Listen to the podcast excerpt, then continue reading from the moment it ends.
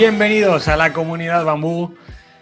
Hoy tenemos a, una persona muy querida en esta comunidad, a Bernie Bert, y vamos a hablar del estoicismo, de la filosofía estoica.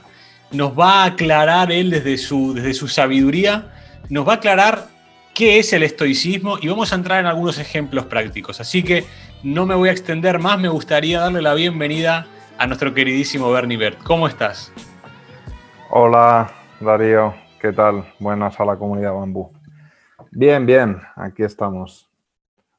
No, nos, vas a, ¿Nos vas a poder ayudar?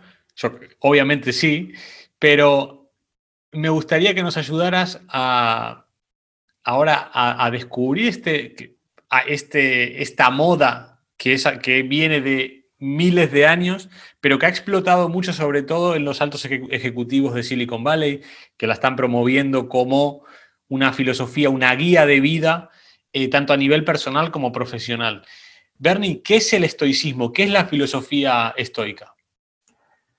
Bueno, a ver, yo tengo nociones un poco de esto. Hay gente que se dedica a, estudiar esto y filósofos que han dedicado su vida a estudiar estas cosas, ¿no?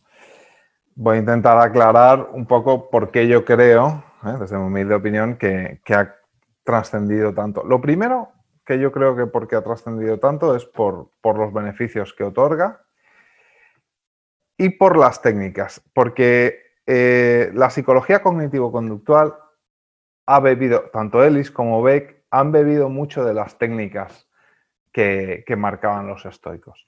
Y, ya, hablaremos un poquito más, más de eso. Pero claro, esas técnicas luego han tenido una validación científica, porque la, terapia cognitivo-conductual tiene validación científica. Entonces, realmente son técnicas de hace 2000 años que tienen validación empírica en la actualidad, por, por esa transformación que han pasado por, desde, desde los que más se han estudiado o los que más se, utilizan ahora, que son los estoicos romanos, que es Marco Aurelio, Séneca y Epícteto, a pasando el filtro y, la interpretación que le dieron y Beck en la terapia cognitivo-conductual y, y hasta hoy.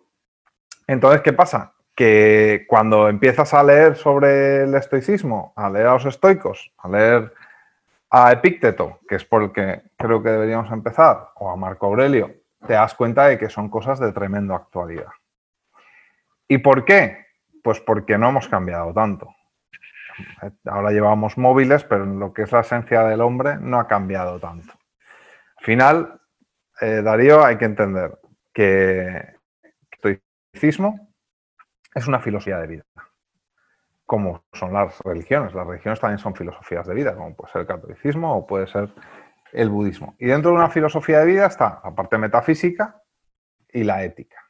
La metafísica, para que se entienda fácil, al final lo que nos es la comprensión de, la naturaleza del mundo, por qué funciona el mundo. ¿eh? La metafísica del catolicismo es Dios y la creación del mundo por Dios, la del budismo tiene sus maneras, confucianismo tiene sus maneras.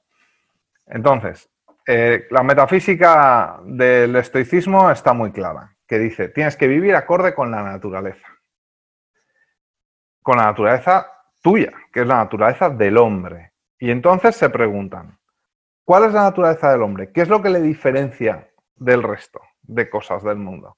Y es la razón y que somos seres sociales y la sociedad. Entonces, su máxima en la, su máxima en la metafísica es utiliza la razón para mejorarte a ti y para mejorar la sociedad, la, cosmópolis. Entonces, eh, esa es la metafísica. Y luego la ética, que es cómo vivir, es la ética de la virtud. Debes mejorar como persona y hay diferentes que que esto es lo que decía la ética de la virtud, la acuñó Aristóteles en su momento. Y, cuáles son esos principios? Pues tienen unos principios de, cómo tienes que, que ahora iremos viendo. Pero al final eh, los valores son claros, los principios de la virtud que, que manifiestan los estoicos son la sabiduría, el valor, la templanza y la justicia. Luego, si te fijas, fíjate la trascendencia ya. Santo Tomás de Aquino, que es uno de los mayores representantes de, la filosofía católica, del catolicismo, coge esos cuatro valores y les añade la esperanza, la fe y la caridad. Y son siete valores, digamos, de, la religión católica, ¿no? O sea que fíjate la trascendencia de lo que estamos hablando, ¿no? Y ahora pues ha vuelto a, a, florecer. ¿Por qué? ¿Por qué florece ahora? ¿Y por qué en ámbitos de, de, alta dirección? ¿Por qué tanto? Aparecerá en, más, en más ámbitos, pero ¿por qué esta moda de, CEOs y de, de, nuevos líderes que sale a hablar y que dice, yo me guío por la filosofía estoica? El crecimiento personal y las filosofías siempre han aparecido en épocas de, transición. Cuando, cuando salen, eh, tú fíjate que en un periodo de 100 años, que va desde la, muerte de Alejandro Magno hasta la creación del Imperio Romano, eh, el Mediterráneo era un caos. Y ahí aparecen casi todas las filosofías eh, conocidas o más importantes de, la época greco-romana, porque era una época convulsa. al budismo le pasa exactamente lo mismo, al confucianismo le pasa exactamente lo mismo. Y cuando hay incertidumbre, cuando hay preguntas, cuando hay épocas complicadas, es cuando la gente se hace preguntas y cuando la gente busca, busca cosas. Entonces yo creo que estamos en esa época ahora otra vez. Tú fíjate todos los problemas que están habiendo entre pandemias, no estamos cargando el planeta, eh, puede haber una guerra nuclear, que son cosas que ahora mismo estaremos diciendo, este tío está flipado. No, eso está ahí. Y está ahí todos los días. Tú no lo quieres ver en tu día a día porque miras para la otra parte, pero eso está ahí. Y al final eso provoca incertidumbre. Y entonces eh, hay, una, hay una correlación entre cuando renacen o, la gente o han cogido fuerza religiones, filosofías, a épocas realmente de, caos y de, confusión. ¿Dónde, ¿Dónde, crees que va a derivar todo esto? Toda esta, toda esta ola. Eh, no, yo creo, que, yo creo que será una moda pasajera, pero muchas cosas perdurarán. ¿Y por qué lo creo? Porque han perdurado dos mil años. Estas cosas tienen dos mil años y aquí estamos hablando de esto en un podcast, imagínate, un podcast. Mira esa evolución. Eh, claro, imagínate que dices a Marco Aurelio que ibas a hablar de él en un podcast. Claro. Y, y, y un poco enlazándolo a lo que me decías, ¿por qué en gente de éxito? Porque normalmente los estoicos eran gente de éxito, estaban asociados a gente de éxito. Eran normalmente los, los maestros de, de, la gente de dinero, de grandes comerciantes, eh, eran asesores, eran el Senado, como, como Seneca, eran gobernantes como Marco Aurelio, que ha sido el, mejor gobernante, dicen, de, Roma, ¿no? que puso la constitución, conquistó muchas tierras, era un tío muy justo y, y claro, ha sido gente de éxito. Los estoicos son gente de éxito. Epícteto era esclavo, pero era esclavo maestro, educador, de gente con mucho poder. Entonces, es, hay un rango dentro de los estoicos de gente con mucho éxito y menos, pero hay figuras con mucho, mucho éxito y con mucha trascendencia y entonces yo creo que eso es lo que ha traído a lo mejor a la gente, ¿no? ¿Podemos ir a algún, algún ejemplo? ¿Podemos ir a, algunos párrafos o algo que a ti te resuene eh, de lo más importante de, o de, o de algunos puntos muy importantes de esta filosofía? La gente lo que está diciendo ahora es que tiene unos beneficios que esto podemos compartirlo o no, porque al final eh, esto es muy amplio, pero dicen que ayuda a, tomar mejores decisiones, a ser menos reactivo y que es útil para entornos complicados y hostiles. Este, este tipo de, filosofía, mantener este tipo de filosofía de vida. Entonces, a partir de ahí, ¿por qué? ¿No? Ahora la gente dirá, ¿por qué dice esto?